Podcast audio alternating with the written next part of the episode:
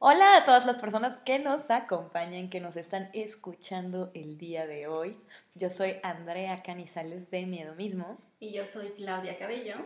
Y juntas estamos en este podcast tan querido, tan amado, que no podemos soltar simplemente, Haunted Talks semana tras semana aquí les traemos de todo, ¿verdad? Sí, claro, pero más bien creo que lo hacemos porque nos gusta platicar.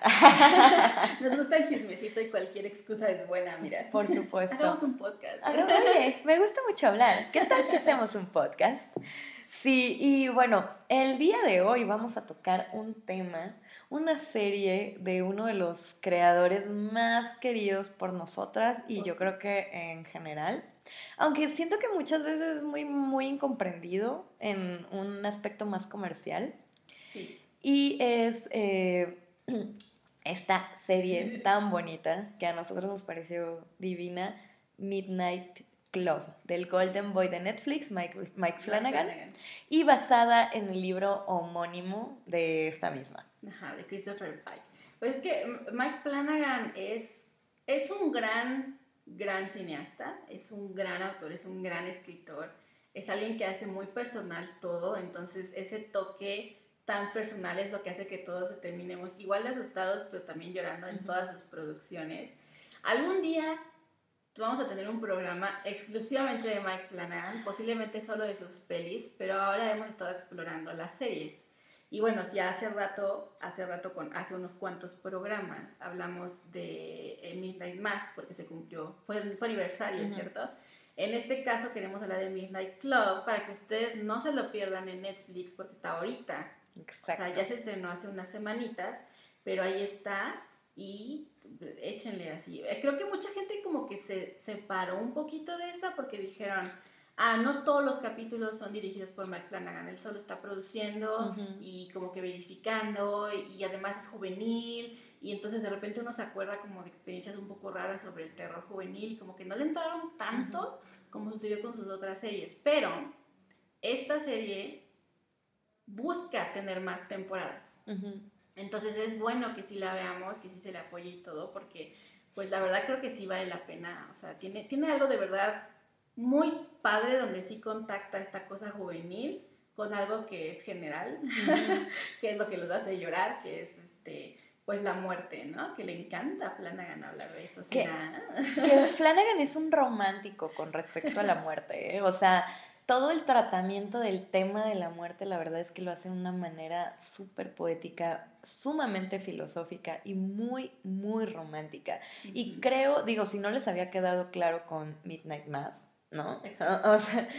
aunque sea el showrunner más bien de Midnight Club, eh, me parece que sí tiene un tratamiento sumamente romántico y a pesar de que es increíblemente doloroso el tema, también me parece que lo trata de una manera muy sanadora. Exacto. Eh, Midnight Club es, es, básicamente la historia de estos niños, chicos, adolescentes, jóvenes, A punto de ser también adultos, porque nuestra protagonista está duro. entrar a la universidad. Qué duro. O sea, son jóvenes que están a punto de entrar a la adultez, de por sí, ¿no? A la o sea, prometida, a la prometida adultez, como, cuando ya. Como si no fuera suficiente. Y eh, están desahuciados, ¿no? Entonces eh, se mudan a esta casa o bueno, se hospedan, en, se alojan en esta casa que se dedica justamente a tratar jóvenes desahuciados, a hacer su vida un poco más cómoda, a tratarlos médicamente y, y pues para hacerles la vida más fácil a las familias. Básicamente darles paz en los últimos meses que les queden de vida. Y, y, de entrada ahí, desde ahí, creo que ya tocan un tema súper, súper eh, itchy, ¿no? ¿Qué harían ustedes?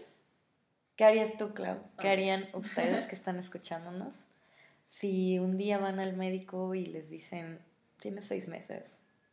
Es que es curioso porque de alguna forma todos tenemos el tiempo contado. Obviamente. Lo que pasa es que nunca razonamos sobre el tiempo contado, ¿no? Eh, y, y, es curioso porque el Christopher Pike, que es en el que se basa esta novela, que en realidad son varias, o sea, tiene, él tiene una novela llamada Midnight Club, pero la serie busca adaptar con varias de sus historias y de varias de sus novelas. Pero él dice que eso, eso fue la, un poco la razón que lo sorprendió, que él tenía un admirador, un chamaquito, que tenía cáncer y dijo, deberías escribir historias de nosotros, nosotros contamos historias de terror, nosotros contamos historias en general y entonces a él se le ocurrió hacer el, Midnight Club como un homenaje a este niño y como a estos niños, que es una forma, de, o sea, es un distractor porque como dices, ¿qué haces con ese tiempo? O sea, luchas una y otra vez o, a ver si existe la posibilidad de un milagro o dices, no, yo voy a hacer todo lo que siempre quise hacer en la vida, viajar, lanzarme paracaídas, arreglar mis cosas, eh, llorar a mares, pero también reír muchísimo. ¿Qué haces con ese tiempo cuando tienes el tiempo contado ya cronometrado, ¿no? De, no vas a pasar del año, no vas a pasar de los seis meses y ya no hay nada más que hacer. Y entonces eso es la historia y es sumamente duro porque son estos jóvenes a los que se les promete la vida adulta. A todos nos prometen la vida adulta. Para empezar, nosotros nos lo prometen. Para empezar, es una porquería, no la acepten. No, pero nosotros desde niños es como, ah, ya quiero tener, ya quiero, ya quiero ser, adulto. Ya quiero ser adulto, ya quiero ganar mi propio dinero, quiero mudarme, quiero estar solo. Esa es la promesa en la que ellos se quedan, porque están a punto de cumplir con eso cuando los diagnostican. Entonces no es lo mismo cuando es un niño y no es lo mismo cuando es un anciano que sabe que va a morir o cuando eres un adulto que sabes que ya has vivido. Es alguien a quien constantemente estaba dejando cosas para poder vivir a futuro cuando y de fuera le dicen no vas a tener esa perspectiva, ¿no? Entonces tenemos esta cosa donde hay un chavo que no ha tenido relaciones sexuales y es como básicamente lo único que quiere, ¿no? Tenemos a la Yo también sería lo único que querría. Tenemos a la protagonista que, que básicamente dice, no, tiene que existir eh, la forma de curarme porque yo tenía planes. ¿Y cómo me van a arrebatar esos planes? O sea, yo hice las cosas bien, yo era buena alumna, yo sacrifiqué travesuras y cosas así morales que otros compañeros no, nunca me drogué, nunca hice nada mal. Todo eso. Cumplí con todo. Cumplí con todo para poder tener mi punto de partida a los 18 en la universidad. Entonces, no puede ser, ¿no? Qué fuerte que hayas cumplido con todo para tener la vida que quieres y no tengas.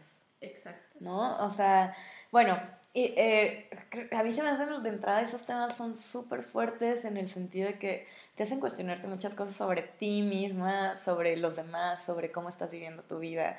Y al final eh, estos jóvenes, pues en toda esa rutinaria tristeza, incertidumbre y esperanza que tienen, se reúnen en las noches a contar una historia de terror, ¿no?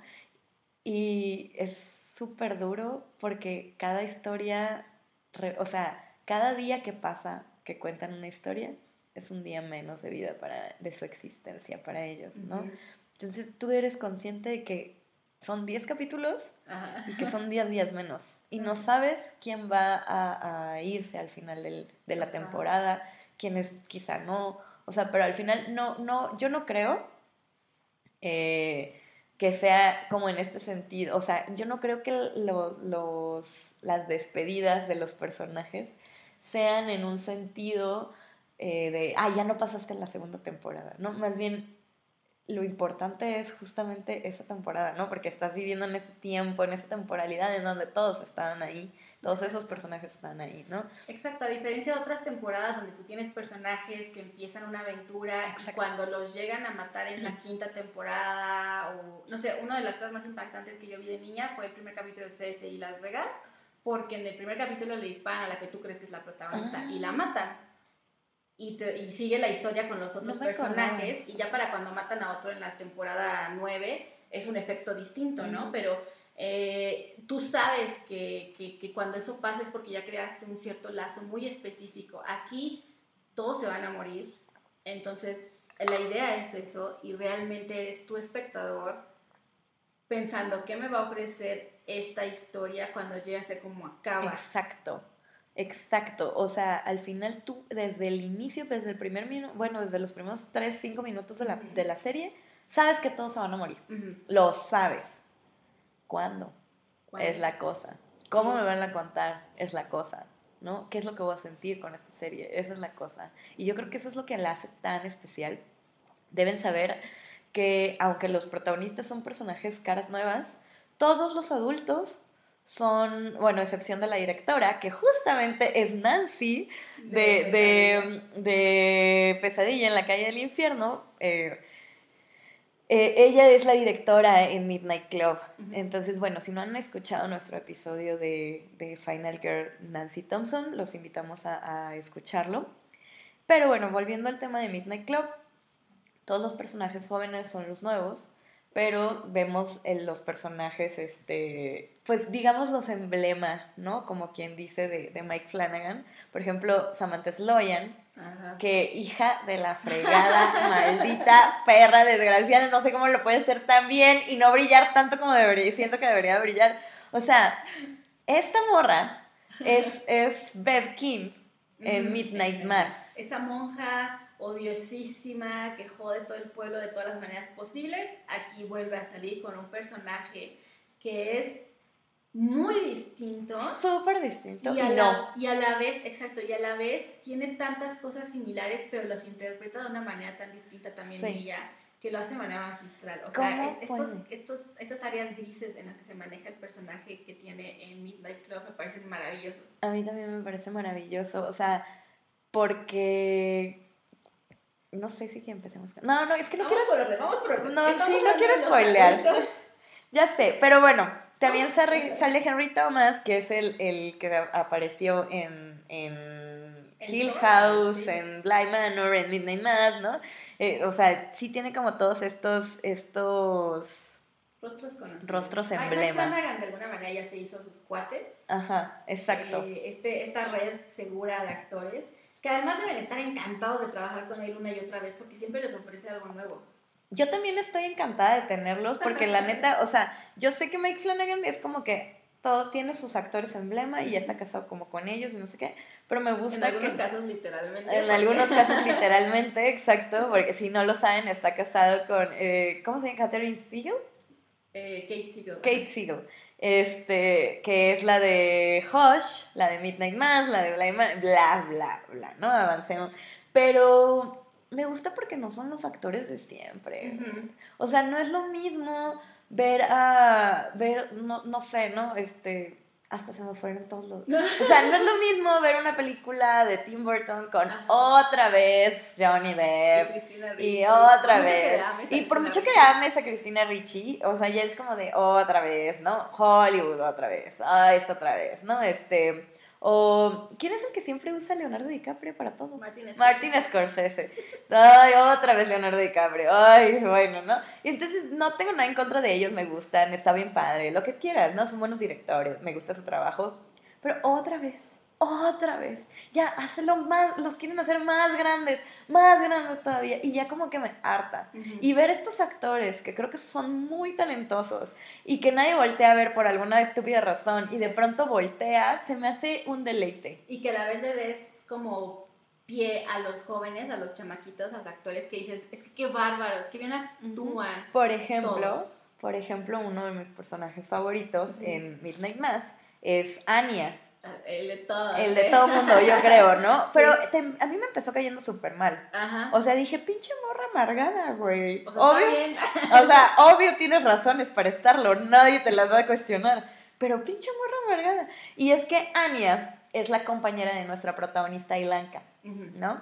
Y Anya tiene cáncer de huesos. Ajá. Ya le amputaron una pierna, está en silla de ruedas y es una morra bien amargada, o sea, bien enojona, bien gruñona, no le gusta. Y hasta malintencionada. Hasta pareciera malintencionada. Exacto, pareciera malintencionada. Mientras nuestra protagonista, eh, todos representan un poco como estos estados de aceptación de la muerte, ¿no? Y entonces nuestra protagonista, como nosotros espectadores, tenemos todavía que negar la muerte. Entonces estamos como, no va a pasar, no va a pasar, tiene que existir un milagro. Y entonces esta protagonista, Ilonka, eh, perdón si lo pronuncio mal, pero me parece que así es el nombre. No es tan este, fácil. Sí, es que es como que recuerdo cómo lo decían, pero no me acuerdo exactamente. Em, pues ella, ella está como lo que creo que a todos nos pasaría, remedios caseros, hechizos, el milagro de pedirle a Dios, lo que sea que nos dé un día más de vida. Y en ese sentido, Anya es como burlona, ¿no? Como es lo que estás haciendo es perder el tiempo, son cínica. es cínica. Pero luego descubrimos por qué es cínica, porque ella, como todos, también pasó por esa etapa y no pasó nada, no hubo ningún tipo de solución a su problema, ni ningún tipo de resignación a su dolor, ¿no? Entonces, todos como que van representando un poco los estados que cualquiera tendría en una circunstancia tan terrible como esta, ¿no? Sí, y, este personaje al final está súper bien construido. todos los personajes, por muy sencillos que sean, me parecen súper bien construidos. Y ella, es que algo que a mí me encanta de esta serie es que a pesar de que las historias que cada uno narra son ficción, sí va, te dejan ver algo de los personajes. Exacto, todas representan un poco, no solo su sentir, sino sí su pasado. Su miedo, sus deseos, lo que les gustaría, o sea, y lo ves en cada historia, ¿no? Y, eso te permite conectar de, con ellos de una forma muy profunda sin que realmente esté pasando algo como tal en la serie. Que al final lo menos importante de la serie son las historias. Sí, y eso es muy gracioso porque no sé si te tocó, pero a mí sí me tocó gente que decía, es que no pasa nada en la serie. pasa todo, güey. ¿De qué estás hablando? Es que pues nomás están ahí, se están muriendo y están hablando historias. Y yo, ¿qué? Pasa todo. O sea, las historias justamente te están contando, que te digo, no necesariamente es real. Pero esa ficción sí te deja ver algo del personaje. O sea, no fue una coincidencia que el morrito este, ¿cómo se llama? Bueno, el que el que se, el que cuenta, hay uno que cuenta la historia de los de un programador de videojuegos. Está contando su deseo de futuro al final. O sea, con su novia asiática, el güey estaba enamorado de esta niña, ¿no? También que es asiática. O sea, todo el tiempo eh, Anya, Anya misma, su protagonista es bailarina de ballet, ella siempre quiso bailar ballet. Lo hacía. Lo hacía. Y lo pierde. Y lo pierde. y entonces dices, güey, todos te está diciendo y te está contando algo que, que, trata de ellos. Y, eso, te permite darlo, pues, te permite conocerlos, conocerles. Y, y te pone en la situación del espectador. O sea, no somos eso todos, no somos tú y yo con cada película de terror que decimos, no manches, yo me sentí identificada con eso. Bueno, yo no he visto fantasmas y yo no me he peleado con Freddy Krueger, ni me he peleado con un alien, pero puedo entender perfectamente bien desde la ficción todas estas partes humanas. Y eso, esas son las historias. Y eso es lo que lo distingue de otras. Creo que la gente, te digo al principio que muchos se dejaron llevar como, ah, es que es terror juvenil y entonces piensan en... Lo es. Piensan en escalofríos y piensan en... Le temes a la, oscuridad, Que es un formato muy parecido. Es un formato muy parecido. yo no, los desprecio. Porque yo tampoco, me encantan, yo crecí con ellos. Ajá, yo crecí con ellos, me encantan. Pero lo que hace diferente a esta es que tú razonas las historias a partir del protagonista y no al revés. En nosotros, los protagonistas, digamos protagonistas entre comillas, son, son narradores. Son narradores están desdibujados. Aquí, estos protagonistas son un poco como nosotros espectadores, que comprenden el terror o que comprenden la fantasía o que comprenden todo esto para poder lidiar con esas cosas que normalmente no harías de manera directa. La muerte, el amor, el no poder hacer tal cual, el abandono, la decepción, la humillación, tu propia culpa. En el caso de Anya está mucho eso de la culpa, ¿no? De haber alejado a todas las personas que, que la amaban o ella siente que alejó a todas las personas que la amaban. Eh, entonces, todo eso lo procesan las historias de terror. No nada más es como el espanto de la historia o el misterio o el giro de tuerca lo que sea que venga con la historia. Es tal cual porque esa es su forma de procesar las cosas. Sí, y toca temas muy duros que realmente, si de verdad te sientas a analizarlos, cómo te hacen sentir, o sea, son pesados, es el duelo, la resignación, qué pasa, o sea, el abandono. el abandono, y empiezas a pensar y a cuestionarte, porque eso me pasaba a mí, eh, yo mientras la veía pensaba como en todas estas situaciones a las que, pues de alguna manera uno trata de sobreponerse, como perder a alguien, como, o que te digan que estás enferma, o no sé, ¿no? Algo y creo que al final son, son todos estos ejercicios que nos hacen cuestionarnos sobre la vida. O sea, ¿qué es la vida? ¿Para qué estamos aquí? ¿Cómo me la estoy llevando? ¿Qué pasa después de la muerte? ¿No? Ah, un trato que tienen los chicos es que, digo, ellos están, todos están, o sea, vamos a partir del hecho de que todos podemos morir ahorita, en este segundo, ¿no? o sea, yo no sé cómo, pero podemos. O sea, porque pues al final lo más fácil del mundo es morirse. De hecho, no sé cómo estamos vivos, porque de verdad lo más fácil del mundo es morirse. Y, y, ellos que ya están desahuciados, ya les dijeron, ya tienen como quien dice un tiro cantado con la muerte, este, pronto, más pronto que tarde, eh, hacen un trato y se prometen entre ellos buscar la manera de comprobarles a los que se quedaron en este plano de vida que hay o no vida después de la muerte. Exacto. ¿no? llevan tiempo esperando. Y llevan tiempo esperando. Así que por para ellos, en este momento, la idea es que no hay nada más Exacto. allá. Se mueren. Porque, porque nadie ha podido cumplir el pacto. Exacto. ¿No? Porque básicamente es. Eh, pero además me gusta porque se ponen exigentes, ¿no? O sea, hablan como de señales del más allá.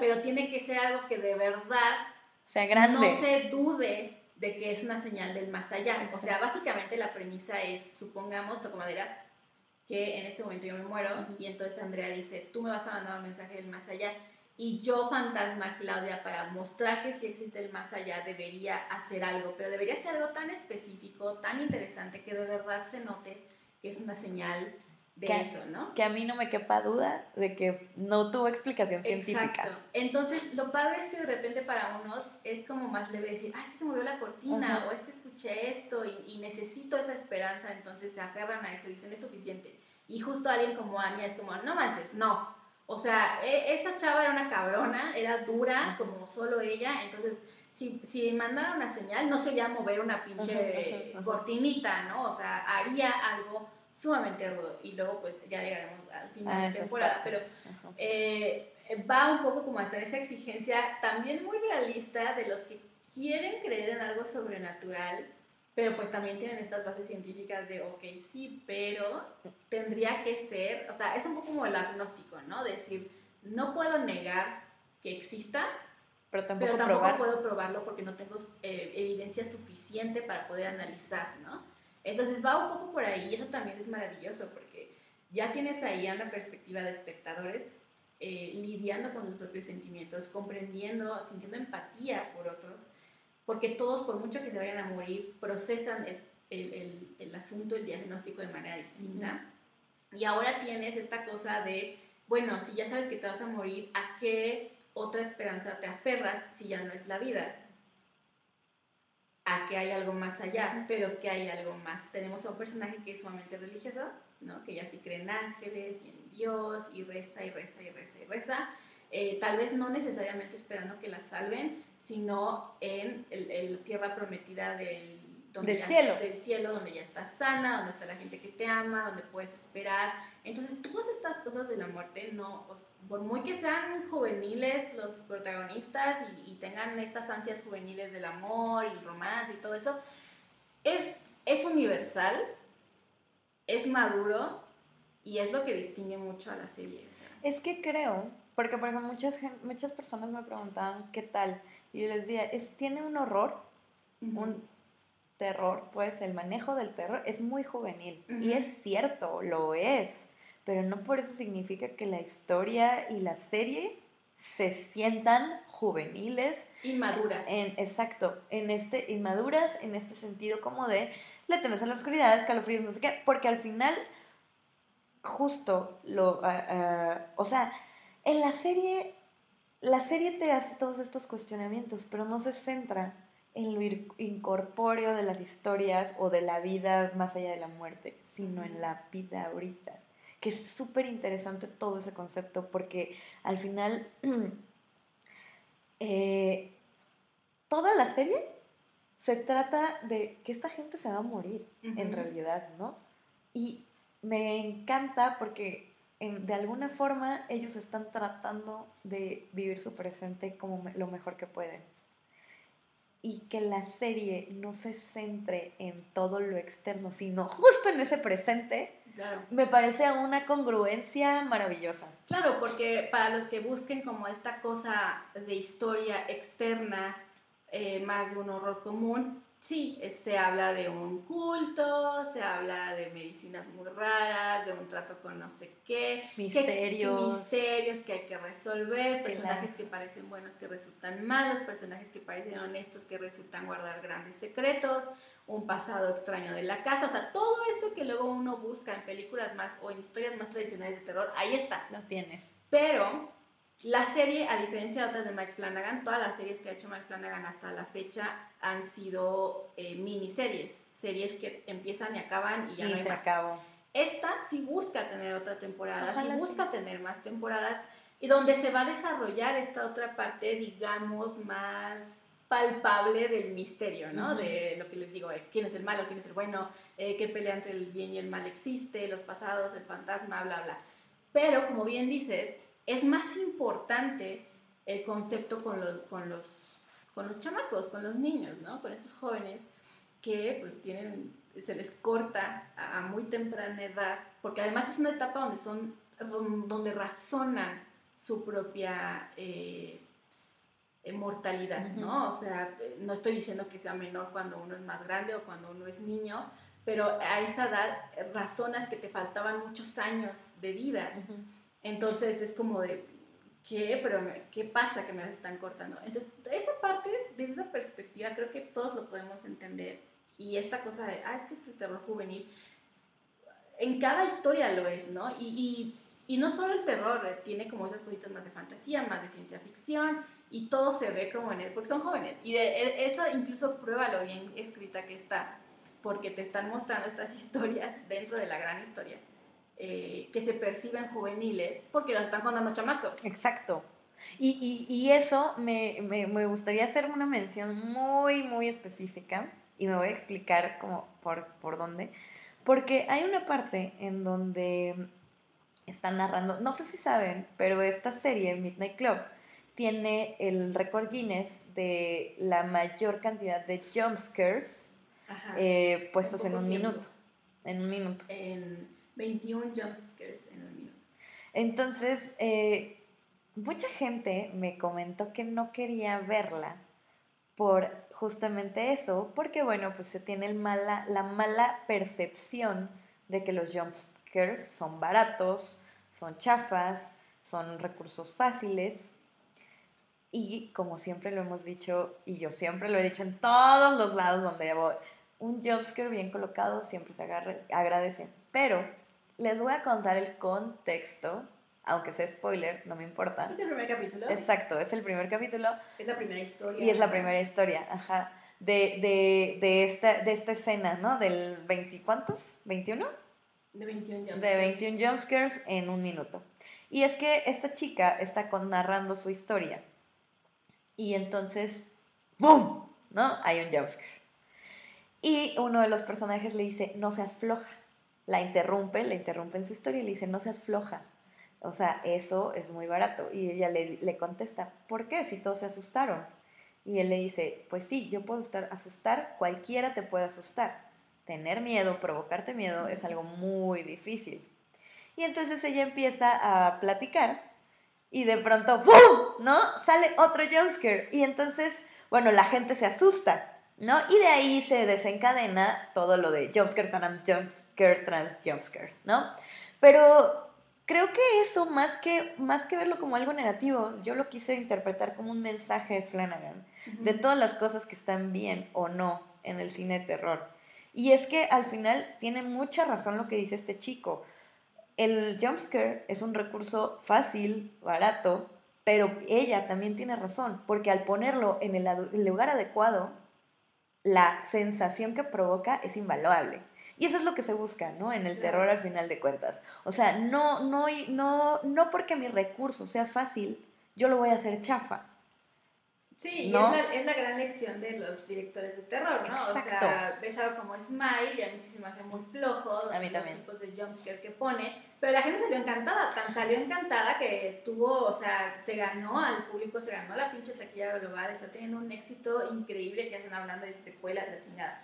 Pero yo la veo y digo, a mí es excesivamente flojo. Pero tú vas a con gente que su interés principal es traducir el me gustan las películas de terror con qué tanto salto pues claro que les va a cumplir, son como 40 saltos. Les va a mamar Smile. O sea, yo también salté, pero no me espantó, ¿sabes? Salto porque me lo estás lanzando en la cara. exacto. Entonces, realmente eh, Mike Flanagan, que además ha sido muy criticado, especialmente en sus inicios, por justo evitar ese tipo de jumpscares baratos y dedicarse a la cosa más personal, más humana. Te digo que es muy gracioso porque ves a Mike Flanagan y es como, ¿y te gustó? ¿Te asustó? Pues me puso a llorar ¿cómo, no? Te, te, debería asustar, no ponerte a llorar. Bueno, podría ser las dos cosas. Lo que siempre hemos dicho, el terror y el horror como género, tanto literario como eh, de cine, no es exclusivamente para asustar. eh, te puede, te puede provocar mil cosas, incluyendo ¿Asustar? Que te, asustar y que te pueda conmover, ¿no? Entonces sí, este punto, eh, como bien dices, suena casi a una, un poco una burla, un poco un...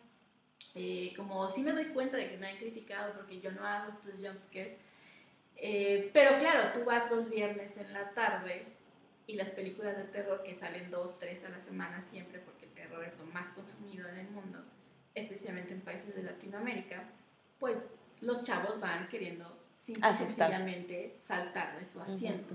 Entonces se ponen en un estado tan básico que eso los va a espantar y se va a traducir en ellos como, ah, es que estuvo buena la peli. La película no necesariamente estuvo buena, pero los asustó. Entonces cumplió su cometido, ¿no? Entonces está bien para ellos. Y que al final la gente también va, o sea, yo me imagino, y porque me acuerdo, porque lo hice, que lo dejé de hacer justo porque no me gustaba, porque pues no era lo mío, la neta.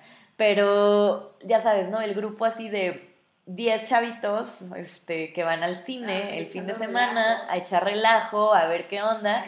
Y pues obviamente que van a gritonear al cine, ¿no? O sea, te lanzan un jumpscare, gritoneas y luego jajaja ja, ja, se escucha. Y compruébenlo. O sea, vas al cine, metes una película de terror el viernes por la tarde después de la escuela y vas a ver mínimo tres grupitos así. Sí. Y a eso van. Y, y también Mm, no me gusta a mí confundir éxito en taquilla o al menos con buenas recaudaciones con una buena película. No, es que no debería ser así, ¿no? No lo es, o sea, nunca se dejen engañar. claro, o sea, a mí no me gusta, a mí me parece una película, una historia que hemos visto diez mil veces, que no me aporta absolutamente nada nuevo, que los sustos te digo, brinco porque hay todo un efecto, o sea, la, música se eleva, te lanzan casi en la cara algo, entonces tu cuerpo naturalmente va a reaccionar, ni siquiera es porque me diera miedo, no me dio miedo, pero funciona y entonces la gente lo traduce como, ah, es buena película y se traduce también en una buena taquilla que ya quieren hacer lo que sea, ¿no? El chiste, el chiste con esto, con, con Midnight Club, es un poco eso, porque Mike Flanagan pone sobre la mesa los distintos estados del terror también con las historias. O sea, tenemos cosas que son más fantásticas, tenemos cosas que son enteramente quiebracorazones, o sea, que no te dan miedo, miedo, a pesar de que hay fantasmas eh, o, que haya un elemento sobrenatural. Y por supuesto tenemos este, este primero que es el básico. Y de alguna manera, piénsalo bien, Mike Flanagan no es tonto te pone este, esta conversación sobre el terror, que es, digamos, otra capita de análisis dentro de todo esto que hemos hablado más profundo, de la muerte y de los intereses que tiene Flanagan por, por, la culpa, el abandono, todo eso, eh, temáticamente hablando en sus otras series y en esta. Y todas las historias van evolucionando también para darte un horror más profundo. ¿Te das cuenta? O sea, tú tienes esta primera historia que es esto, los jumpscares superficiales y te los cumple. Y así empieza. Y así empieza. Para cuando llegas a la última historia, es otra cosa totalmente. Es más, ni siquiera la última historia. Para cuando cuentas la de Anya, ya hay un giro importante. Y luego vienen las últimas tienes, y la que más me gusta es la transición del muchacho, que es el que cuenta que es un asesino de mujeres. A mí también. Porque lo primero tienes algo muy superficial y termina volviéndose sumamente profundo, porque este chavo es el único que cuenta su historia en varios capítulos, porque hace las historias y nunca se, les ocurre, nunca se le ocurrió un buen final. Entonces promete que es así la va a acabar, y es esta de un chavo eh, donde eh, eh, hay que aclarar que en estas, en estas historias, dentro de las historias, estos actores, estos personajes vuelven a salir como personajes de sus propias historias. Sí, se interpretan así. no, así, es que no es así mismos. O sea, ellos son su protagonista, son, el protagonista de su historia, pero no son ellos. Ajá, son como actores dentro de sus propias historias, ¿no? Entonces, la historia que cuenta este chico, que además es como, digamos, el personaje secundario y el crush de coprotagonista, ¿no? protagonista, em, él cuenta esta historia de un chavo que representa a él, que mata alumnas, que mata mujeres de su edad. Porque una voz lo, se, lo dicta, ¿no? Entonces, esto que parece, primero parece una cosa muy terrenal de un asesino matando a chavas. Luego se vuelve una cosa más sobrenatural de es que una voz le está diciendo. Y ya para cuando llegas al final, se vuelve otra cosa totalmente sobre la generación y sobre cómo te educan los padres y sobre cómo el sexismo eh, así general de la sociedad y el propio sexismo guardado en un hombre que reconoce que a lo mejor no actúa de manera sexista, pero potencialmente tiene eso dentro de él por la forma en la que fue educado, ya estamos hablando de otra cosa. Un nivel de terror completamente diferente, una complejidad en el terror completamente Exacto, entonces en él se nota claramente cómo evoluciona esto de cómo vamos contando, qué tipo de historias vamos contando, ¿no? Entonces, para todos aquellos que se rindieron con el primer capítulo por esto, o que escucharon de antemano que pasaba esto del récord Guinness y de los jumps que se dijeron, ay no, qué barato, véanlo con eso y se van a dar cuenta de que Mike Flanagan lo pone por una muy buena razón, que es tener una conversación con los espectadores que aman el terror. Sí, que creo que también, eh, es que justo eso, creo que Flanagan al final, o, ah, o no, pero... Eh, hace mucho contenido para gente que es muy fanática. Sí, ¿sabes? Lo sabe, bien. Y, y, y, este compromiso, este nivel de entendimiento que tienen, por eso lo pueden valorar. Pero la cosa es que hay muchísima gente que, por ejemplo, eh, Hill House, al final nadie puede negar el rotundo éxito que fue Hill House. ¿Por qué? Porque espantaba, porque tenía jumpscares, porque tiene jumpscares, o sea, sí los tiene la historia es buenísima, los fantasmas son aterradores, la historia... Y entonces al final se vuelve como un estandarte de terror en el que creo que el peor estandarte que la gente te puede poner en el terror es si da mucho miedo. ¿Por qué? Porque la gente, eh, digamos que no consume terror, terror, es como, cree de verdad que, no sé por qué, o sea, se me hace saber, o sea, sí sé por qué, porque yo en algún momento viví esa etapa, ¿no? O sea, cuando era muy joven viví esa etapa, pero buscan este, justo este terror, o sea, se quieren asustar al nivel de trauma. Ajá, sí. ¿No?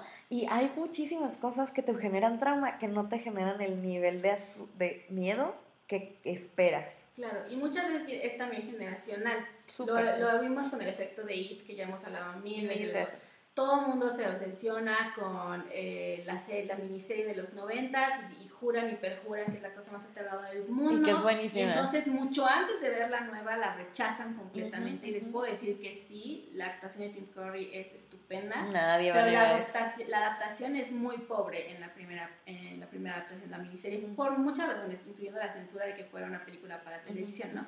Eh, entonces, realmente fue más que, es que fue la primera vez que tu chamaco de seis años viste un pinche payaso en la coladera y te traumó, porque nunca habías visto eso, porque nunca nadie te había metido esa posibilidad en la cabeza de un monstruo así, de una araña gigante, de lo que te pegue la regalada gana. Y ahorita tú de 40 años, de 30 años, de lo que sea, buscas un mismo trauma, pues no va a funcionar. No va a suceder, amigo. No. va a pasar nunca, no te va a espantar de la misma manera porque ya eres consciente, porque, bueno, uno esperaría, ¿verdad? Que ya tienes cierta conciencia y ciencia, cierta madurez entonces, realmente hay que nosotros espectadores, y alguna vez hablamos sobre qué, tanto exigimos nosotros como espectadores, ¿no? También hay que razonar nosotros como espectadores en qué estado estamos y qué buscamos en el terror. No, nunca se va a repetir esa cosa de cuando eras niño, no se puede, no se puede, no se puede porque ya no eres niño. Entonces, ¿qué vas a buscar en el terror? Yo no sabía que buscaba llorar a mares hasta que encontré a Mike Flanagan. por dos, por dos, sí. O sea, yo no sabía eso hasta que lo encontré y dije, oh Dios, ¿no? Te tengo que poner aquí con los otros dioses cinematográficos que tengo en mi, en mi repisa. Me, pasó cuando vi Tren a Busan. Ajá. Que yo dije, a la madre, qué película tan intensa. Porque aparte de que se me hacía una película con escenas de acción excesivamente increíbles pues obvio que me la pasé llorando y yo decía, güey, este nivel de intensidad hace mucho que no lo sentía, ¿no? O sea, ahora sí que me llevaron, pero por la montaña rusa. Y Flanagan te da muchísimo eso, o sea, te lleva por una montaña rusa que al, al todo empieza muy filosófico, todo sigue siendo muy filosófico pero no por eso significa que no sea aterrador, realmente es muy aterrador. O sea, yo todo el tiempo estaba aterrada en pensar en la situación en la que están estos niños, porque para mí son niños, y yo decía, es que no, no me puedo imaginar sufriendo eso, pasando eso, teniendo que lidiar con eso. Sí, hay un momento en el que la protagonista, cuando ya entra a un proceso de resignación, le lee un poema a su padrastro, bueno, padre adoptivo más bien. Yo estaba llorando, así como tienes idea, pero esa cosa que me conmovió tanto sí partía de un miedo, que era de cómo me despido de un ser amado. Eh, en mi caso, no sé, mi hijo, ¿no? Que es más, es niño, ¿cómo lo vas a abandonar? ¿no? Y dices, ¿cómo piensas en, si te mueres ahorita, a esta edad? Entonces, parte de un miedo, pero lo que ya me provoca es ponerme a llorar, ¿no? Ahorita. Y eso es muy, muy válido. Y eso es lo que Flanagan abraza, porque vaya, él es así, o sea, tú conoces su historia de vida, eh, todo lo que ha tenido que superar, que fue alcohólico y está eh, em, en, recuperación. porque lo hemos platicado antes, ellos no consideran que se curen nunca, pero eh, él, abraza esto y dice, estos son mis miedos, ¿sabes? Hacerle daño a alguien amado, morirme antes de tiempo, o antes de ver a mis hijos crecer, o antes de ver a quien sea, abandonar a mi esposa, todo esto es lo aterrador, ya no es el payaso en la coladera, que es perfectamente válido, no lo estoy despreciando, pero ya no es eso. Y uno reconoce que nace de otra vertiente muy personal. Entonces ahí es cuando ya no son muñecas diabólicas, ya ni siquiera es el demonio en sí mismo, que es algo que todavía puede asustar a mucha gente, ¿no? Eh, gracias al exorcista. Eh, y gracias eh, Latinoamérica excesivamente católico cristiana, ya es una cosa enteramente personal. Entonces, si tú, espectador, estás dispuesto a entrarle a ese juego donde pinche Mike Flanagan te abre las puertas emocionales que no sabías que tenías, sí. Midnight Club es para ti. Sí, y creo que también es un, o sea, por ejemplo, si no has visto nada Mike Flanagan, es una gran entrada. Y no has empezado con Hush. Creo que puedes empezar con Midnight Club. Sí, si nunca han visto nada de él o no han visto las series de Mike Flanagan, Midnight Club es una gran entrada. ¿Por qué? porque para cuando lleguen a las otras que son todavía más filosóficas y todavía más pesadas, eh, ya sabrán, ya habrán tanteado el estilo de Flanagan, porque puede que él no haya dirigido todos los capítulos y él no los escribió todos y lo que quieras, pero su estilo está en todos y cada uno. Exacto.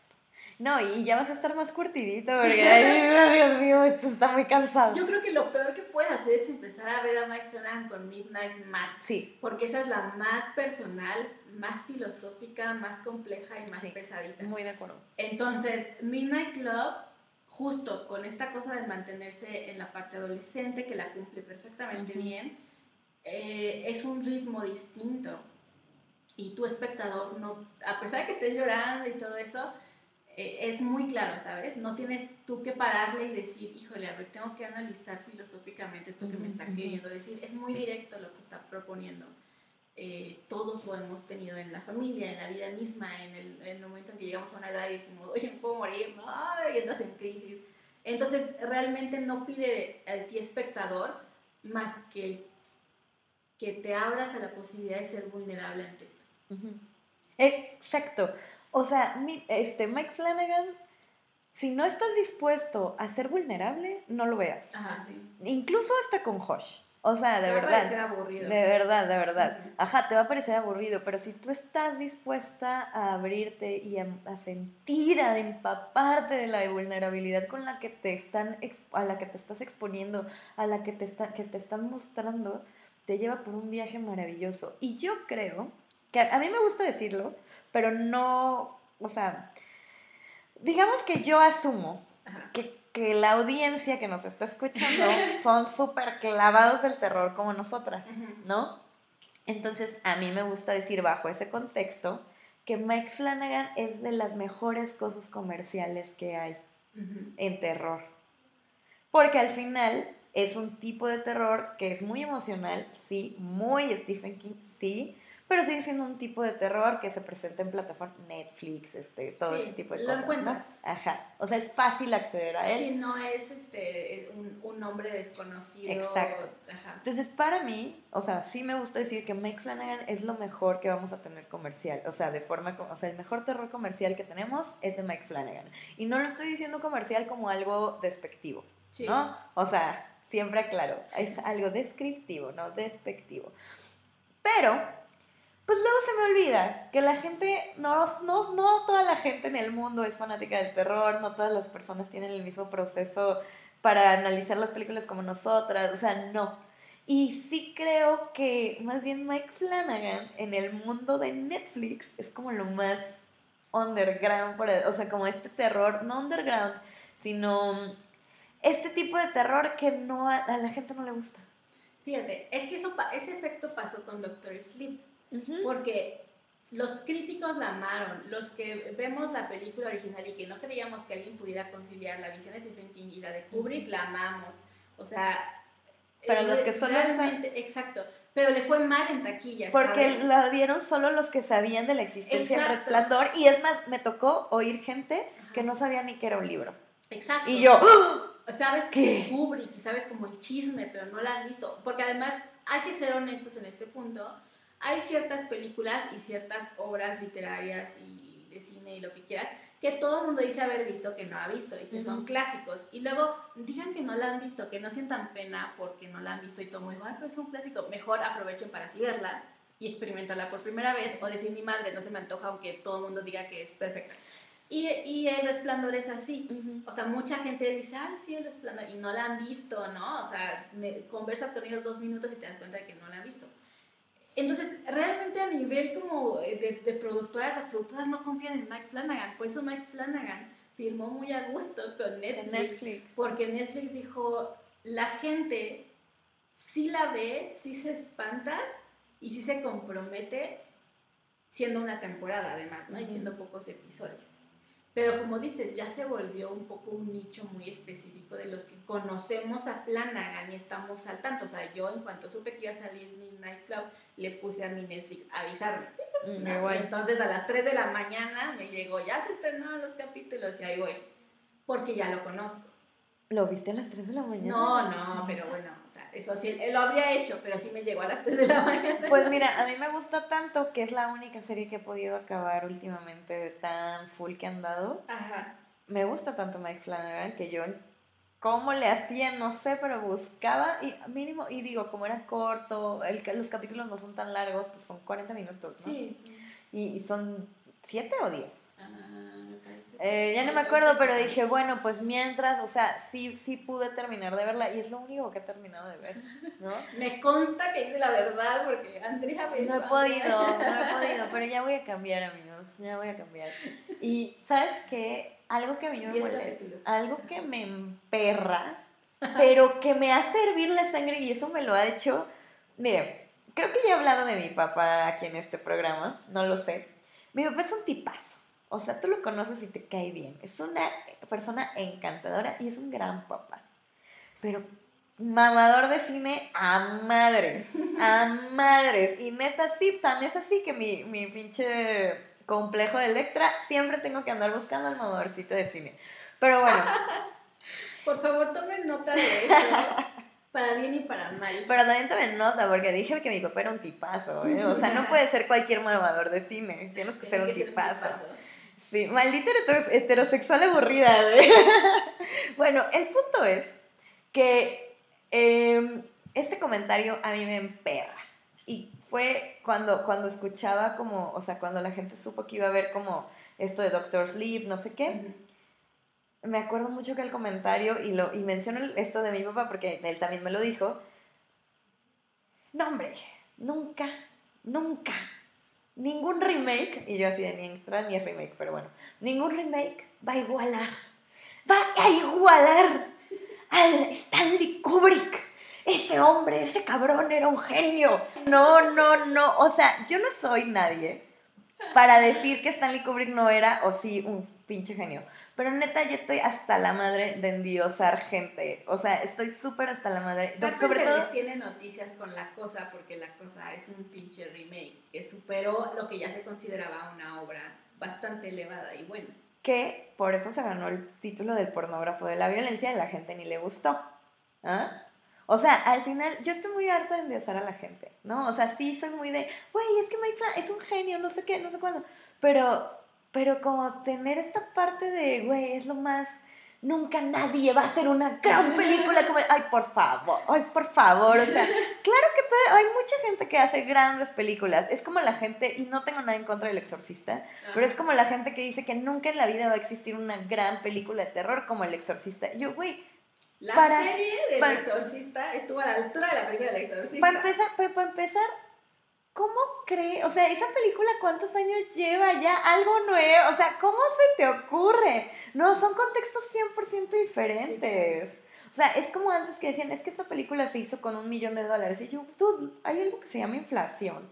O sea, si sabes que con un millón de dólares de hace ese tiempo no es lo mismo que ahorita de entrada, ¿no? Y un millón de dólares no es lo mismo que un millón de pesos, para empezar. O sea, hay un mundo de diferencia. Entonces, ah, ¿no? Digo, ya nos salimos un poco del tema. Pues más o menos, porque mira, te voy a decir una cosa. Yo, yo, yo defiendo mucho a Kubrick como director, porque sí creo que tenía una visión muy específica. Era pésimo adaptando. Porque hacía lo que quería. Por su culpa malentendemos Lolita, por su culpa malentendemos Kubrick, digo Kubrick, este Stephen King, El Resplandor, porque él, en vez de adaptar la obra, tomaba un punto que le interesaba a él y expandía la obra a partir de ese punto. Entonces, de ahí que King lo odie, odie El Resplandor, Mike Flanagan tuvo una tarea titánica de tener que equilibrar lo que King en vida todavía quería. Con una novela que no, es, que no es tan buena, porque Doctor Sleep como secuela no, me encanta. Sí, como libro no es tan bueno. me encanta con el legado de Kubrick, mamalón, como dices, de tienes que hacer esto. Y nos da Doctor Sleep y dice, toma, chinga a su madre, ahí está. Y yo la amé. Y, y, es excelente película y no le fue bien comercial. Ya sé, odio que no le haya ido bien. Entonces, de hecho parece que hasta le cancelaron. Estúpido Kubrick. Le cancelaron esta otra serie que quería hacer. Del Doc. Del Doc, ajá. De Doc. No, de, y del hotel se llamaba Overlook. Ah, Overlook. Y iba a ser como del hotel, historias del hotel y cómo se murieron los fantasmas, etc. Estúpido Kubrick, esto es tu culpa, te responsabilizo de esto. Entonces, Flanagan, o sea, que se atreva a hacer eso con el legado, y lo mismo hace con Hill House, porque tú di lo que quieras, Hill House ha tenido un montón de adaptaciones. Como novela, era como nadie puede llegar a la pinche novela de, de esta mujer, ¿no? De Hill House. Y entonces ves la serie y se toma unas libertades que dices, ¿qué está haciendo? Y al mismo tiempo, sí salvaguarda todo lo que era la novela, entonces es como Mike Flanagan le sabe, ¿no? Y aunque yo también estoy de acuerdo con no endiosar a nadie, y, porque así no te decepcionas cuando mañana salga alguna cosa, eh, Mike Flanagan me parece un visionario. Sí. Y entonces que de repente con Midnight Club injustamente sea como, ay, es que solo produce. Ay, es que él no dirigió todas. Ay, es, que es, juvenil. es juvenil. Y es como terror juvenil, qué flojera. Sáquense la flojera, porque Mike Flanagan no por no haber estado en cada pinche detalle de la serie significa que no, esté ahí, o que no esté bueno, o que no esté a la altura. Y fíjate que esto de endiosar, o sea, es que yo digo, yo creo que las películas de Kubrick son buenas, me gustan, lo, lo entiendo, ¿no? Veo la estética y digo, güey, este tipo era, un, era muy bueno, sabía lo que hacía. Pero esto de ponerlo en un podio de perfección, no lo tolero no lo tolero. Así como nunca me pondría Flanagan, o sea, que creo que es, que es genial, creo que es muy visionario, que tiene un, una percepción del terror muy buena, jamás diría, nunca nadie va a hacer algo igual que Flanagan. Ay, no. Y es que además como espectadores, o sea, no sé ustedes, escuchas míos, no sé tú, Andrea, pero los, los que nos gusta el terror, también somos cazadores de terror. O sea, andamos buscando cerrarte las posibilidades de que alguien nuevo llegue y te mueva el piso así como no esperaba esto, no es parte del ser también amante del terror. O sea, entonces esto de, sentarnos muy comodines y decir, es que nadie va a superar el exorcista, y nadie va a superar Halloween, y nadie va a superar... Deja de ver terror. Este, pues deja de ver terror Déjalo. porque te estás perdiendo de las otras mil cosas nuevas que no pretendían nunca copiarlos, ni imitarlos, ni superar a estos, sino son totalmente nuevos y te lo estás perdiendo.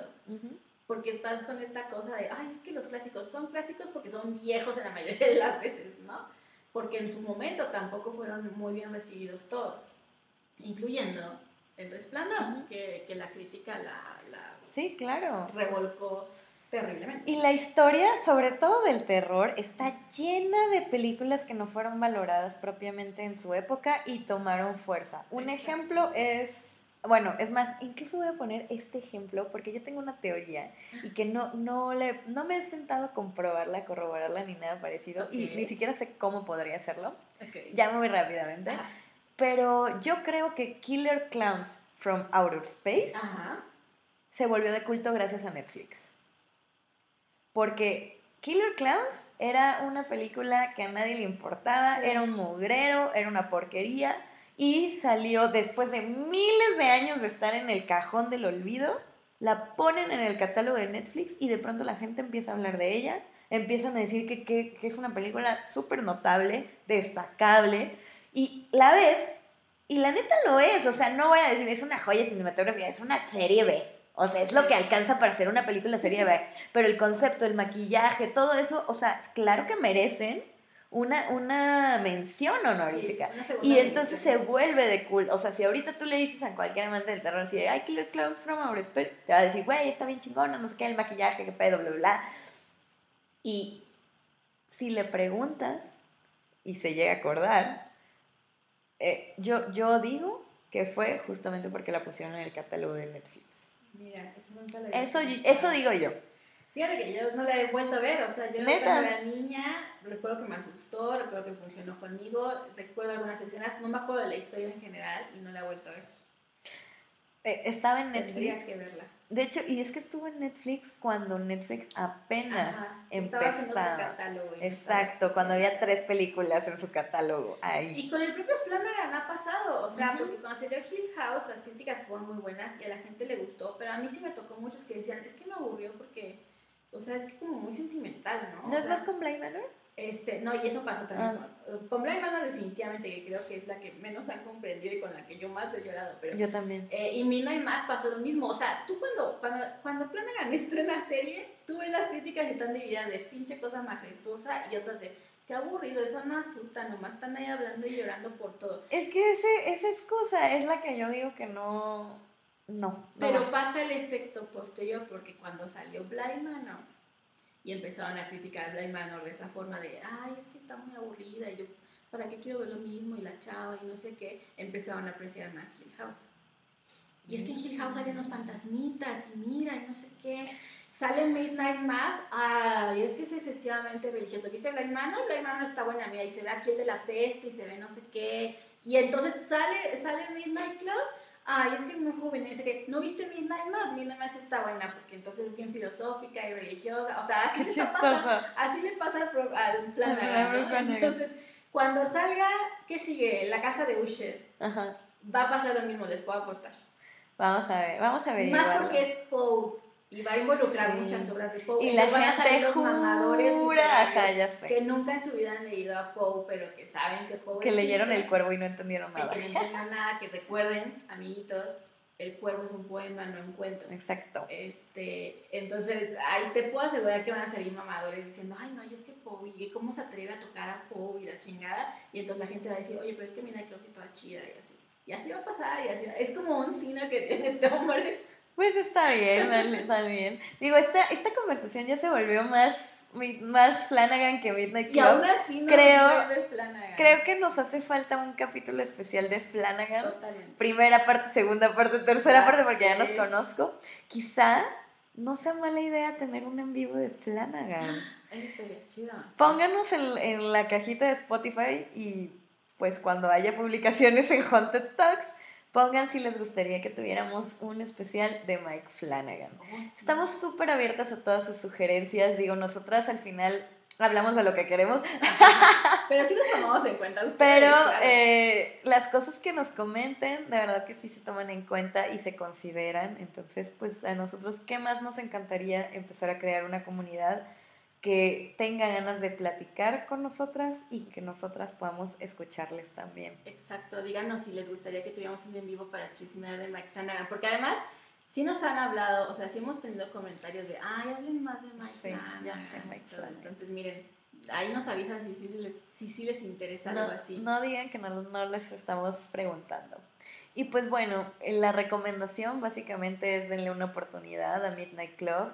Eh, después del tercer capítulo, si les costó, o sea, si les costaron trabajo los tres primeros episodios, les prometo que después de esos Ajá. ya va a ser todo como agua.